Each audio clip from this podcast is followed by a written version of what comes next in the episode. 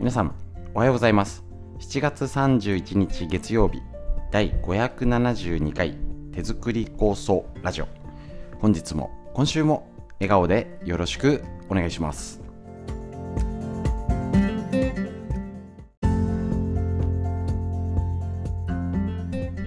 こちら手作り酵素ラジオは埼玉県本庄市にあります芦沢治療院よりお届けしております。私の母親が手作り酵素を始めて35年以上経ちまして北海道帯広市にあります。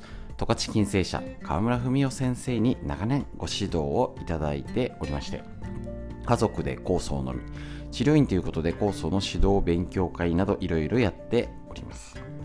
こちらですね。えっ、ー、とコロナ禍で始めたラジオということで耳から学べるということで大変好評いただいております。家族で酵素を飲み、えーとですねあのー、やるっていくのにやっぱり、ね、情報ってとっても武器になります。酵素だけを飲んでいてもやっぱり使いこなせないとか体がどういう状態なのかっていうのを、えーと少しでもそのヒントになるために、えっ、と、手作り酵素ラジオとはいえ、酵素酵素酵素っていうよりはね、えっ、と、一辺倒だけじゃなくて脳のこと、東洋医学の知恵なんていうことをいろいろ、言ってですね、えっと、皆さんもあれですね、その友達に教えたくなるようなとかね、家族で、えっと共有できるみたいな、えっと情報を注意して軸足を置いてお届けしております。ぜひ皆さんも少し、あ、それ勉強になるなと思ったことがあったらお友達にじゃんじゃん教えてあげてください。そのアウトプットが脳の活性化につながります。本日も今週もよろしくお願いします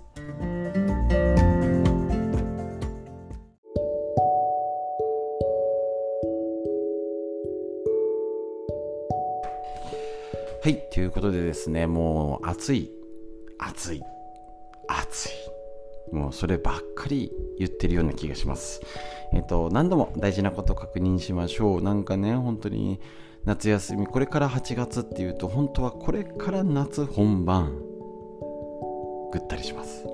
すでにもう夏、ひと夏越したぐらい暑さに攻撃を受けてる状態っていうと、そりゃ通常の体でもくたびれるよねだったり、なんか病気やね、怪我を抱えてる方、なんかしんどいよねっていうような方、ね、出てくる方が増えているとこです。まず体は無理しないように日々生活していきましょう。熱中症対策として水分をしっかりとるですね。もちろん一日ね、しっかりエアコンを使う。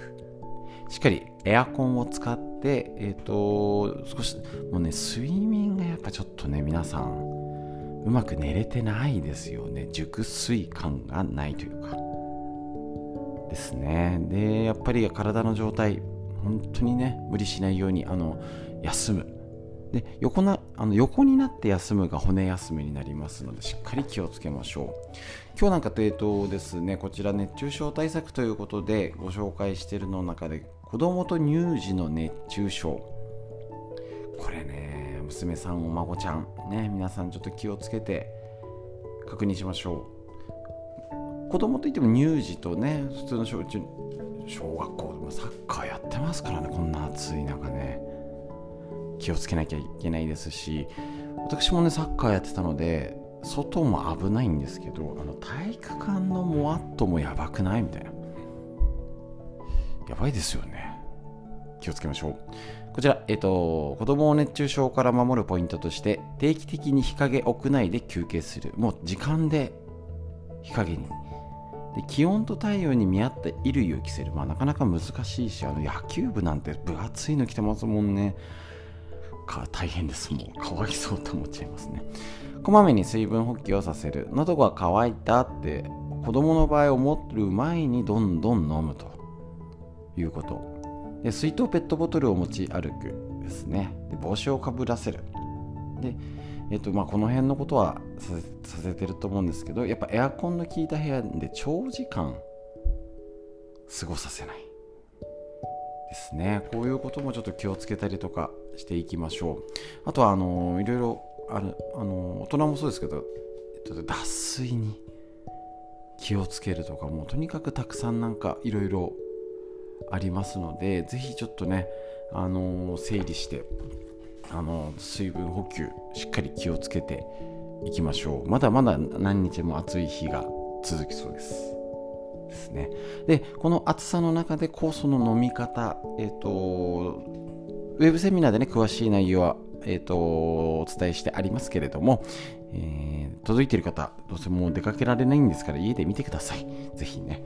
で、えっと、やっぱりね、酵素の飲み方、それで試してみたよって方もいるんですけど、やっぱりね、なんかね、あのー、味、あんまり薄めると味がね、って方多数です。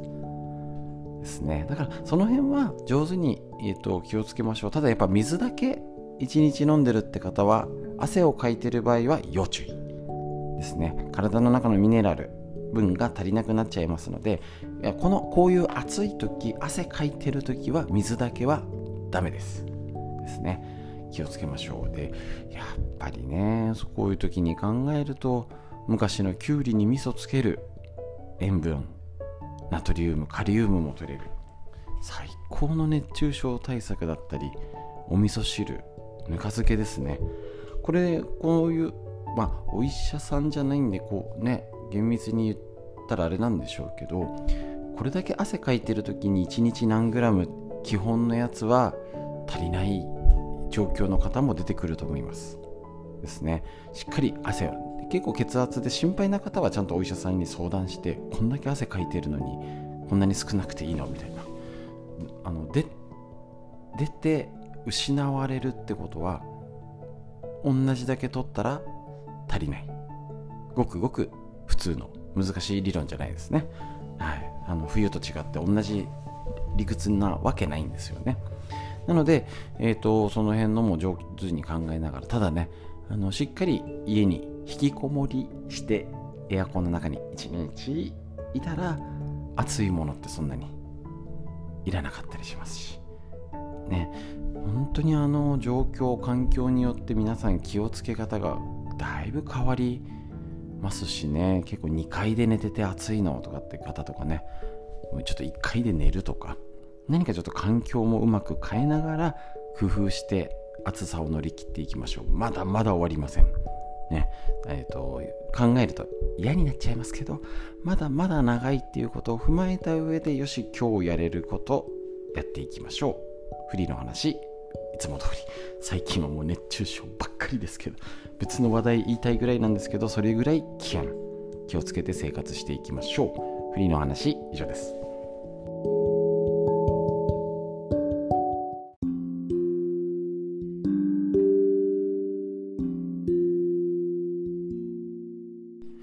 続いて脳のこと。40歳から始める脳の老化を防ぐ習慣和田秀樹先生のディスカバー形式よりお届けして勉強していきましょう。こちらの本ですね。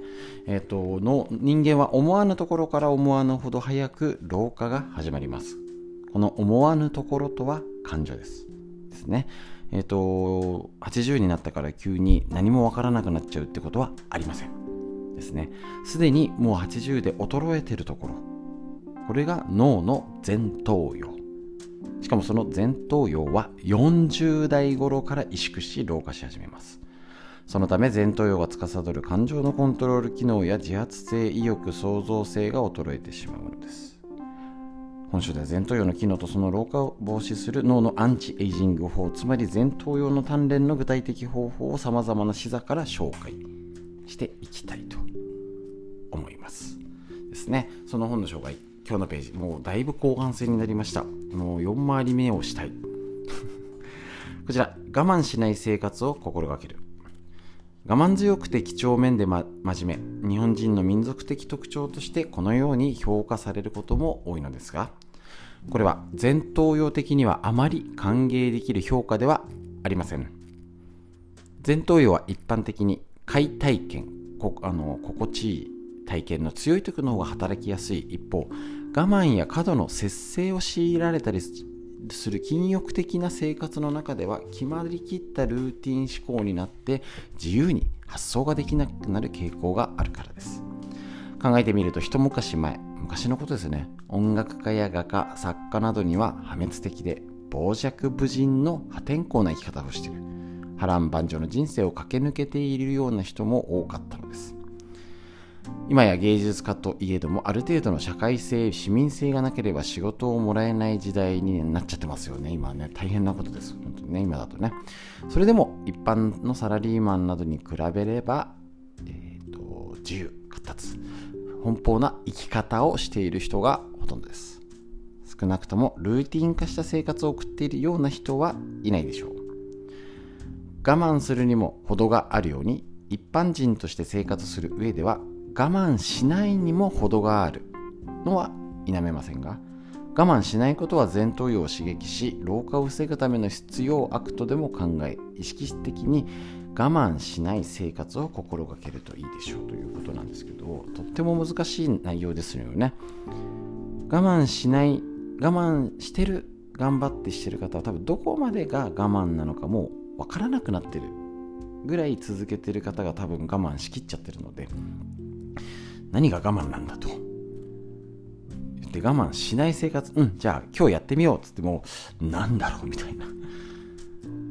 のもありますけどまあこれをしたかったってことをして、まあ、ね人に迷惑かけちゃあんまり良くないですけどね。だから無理やり我慢して強いられててやらないでいるっていうやつを人に迷惑かけない範囲のものだったらなんかやってもいいですしね。とはいえ難しい。難しいですよね。だから多分おそらくそういう我慢しちゃって人と比べてこんなに大変なの。っていうのはやっぱり脳に良くないし周りにも良くない。のは間違いないですしそれを自覚してないのが多分一番良くない。自分が何が必要なのかどういうことが、ね、したいのか、ね、しょうがなく一時的に我慢してるのかもう抑圧的にずっと強いられてるのか。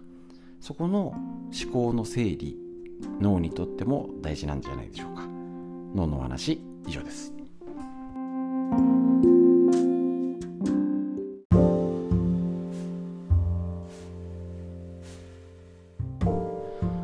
こちらみんな知りたい東洋医学の知恵ということで緑薬品漢方堂の毎日漢方体と心をいたわる365のコツ桜井大輔先生の夏目社よりお届けしておりまして。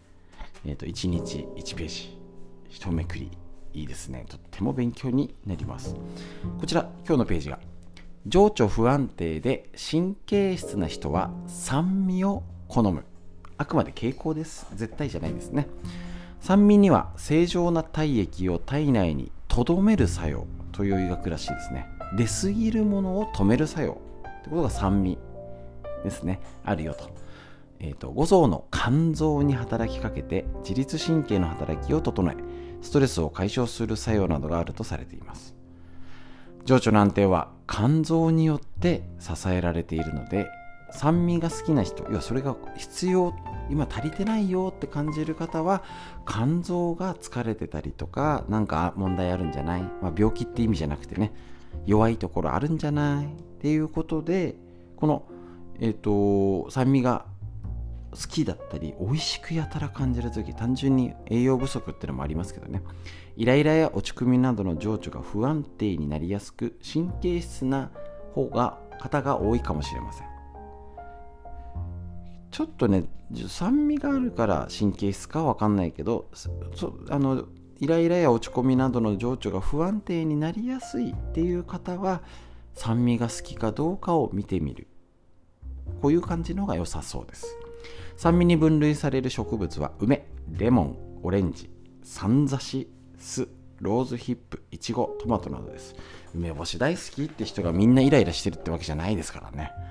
そう。そのこの辺がまあ分類的に気をつけてこういう場合があるよ。単純に肝臓って言ってもお酒だけじゃなくて薬だったり化学物質いろいろなものがあるので今はお酒飲んだから肝臓っていう図式はありませんので。ただねどうしたってあのこういう傾向って例えば風邪ひいたらあの咳がいつも出るコンコンコンコンタイプと鼻ジュルジュルタイプとか何か起きた状況何でもそうですよね。あのそういう場合とかあの食欲風邪ひいた時に全然ガンガン食べれる人ともうすぐ食べれなくなっちゃう人。こういうタイプが違うよっていう。でそのタイプってのは何だろうを分析してこういう傾向の人が多いこういう関係性があるんじゃないのっていうのが東洋医学の物差しだと思っておりますのであのこういう場合もあるし当てはまらない人もいるよね。けど例えばさイライラしたり落ち込んだりねしやすいタイプ。なんか一時的にそういうことがあったらうん酸味をとって落ち着こう。こういう図式を採用してそういう自分にあこれが少し安定剤だと思って酸味のある梅干しとかレモンとかね酢酢系のやつトマトそういうのをいただくといいでしょう。こういうふうに上手に生活に落とし込んでみてください。東洋医学の知恵。以上です。